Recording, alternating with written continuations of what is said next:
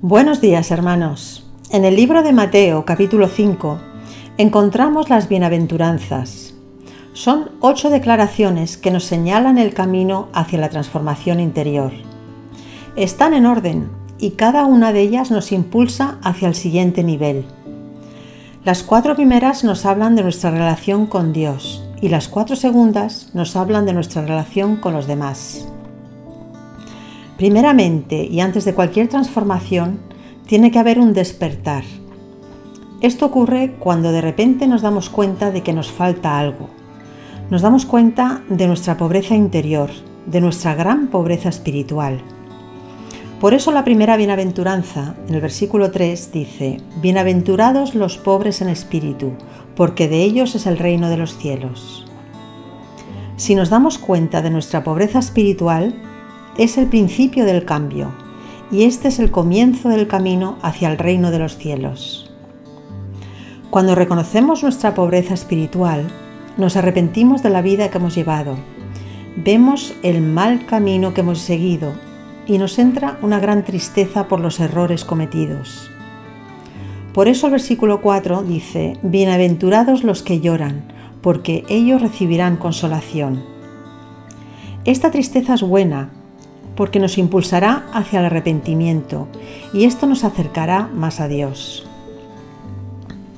Al sentir la tristeza por las malas decisiones del pasado, entendemos que no hemos sabido hacer bien las cosas y que seguramente Dios lo puede hacer mucho mejor. Esto nos lleva a entregar el control de nuestra vida a Dios con humildad y mansedumbre. Por eso el versículo 5 dice, Bienaventurados los mansos, porque ellos recibirán la tierra por heredad. Ciertamente, si entregamos nuestra voluntad a Dios, Él nos guiará mucho mejor que nosotros mismos y podremos heredar todas sus riquezas. Cuando nos entregamos a la voluntad de Dios, descubrimos su maravillosa presencia y cada vez anhelamos estar más con Él. Por eso el versículo 6 dice, Bienaventurados los que tienen hambre y sed de justicia, porque ellos serán saciados. Tendremos hambre y sed de su justicia, y el Dios Todopoderoso saciará ese anhelo. Estas cuatro primeras bienaventuranzas describen los cuatro pasos para acercarnos a Dios. Las siguientes cuatro nos hablan de la transformación interior que resultará de este acercamiento a Dios. El primer resultado es que al descubrir nuestras faltas y pecados, nos damos cuenta que los demás también tienen esas faltas. Aprendemos a ser misericordiosos con los demás y a perdonar sus fallos, porque nosotros también hemos caído en los mismos errores. El versículo 7 dice, Bienaventurados los misericordiosos, porque ellos alcanzarán misericordia. Si somos misericordiosos con los demás, también recibiremos misericordia. Igual que si perdonamos a los demás, Dios nos perdonará a nosotros. Esto nos lleva a un cambio radical de perspectiva. Cuando somos capaces de perdonar y amar a los demás tal y como son, no hay peleas, ni envidias, ni rivalidades. Nuestros pensamientos serán más puros, más limpios.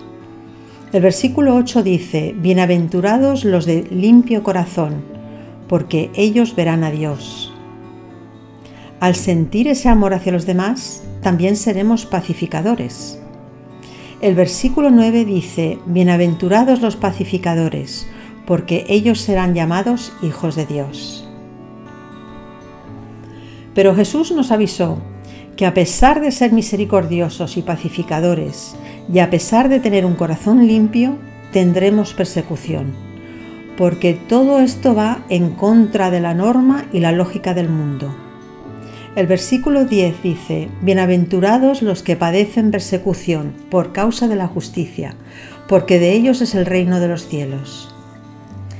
Estas ocho declaraciones no nos hablan de un cambio de actitud casual, es la demolición total de la antigua estructura y la creación de una nueva. Dios sabe exactamente cómo purificarnos y es desde adentro hacia afuera. Bendiciones hermanos y hasta pronto.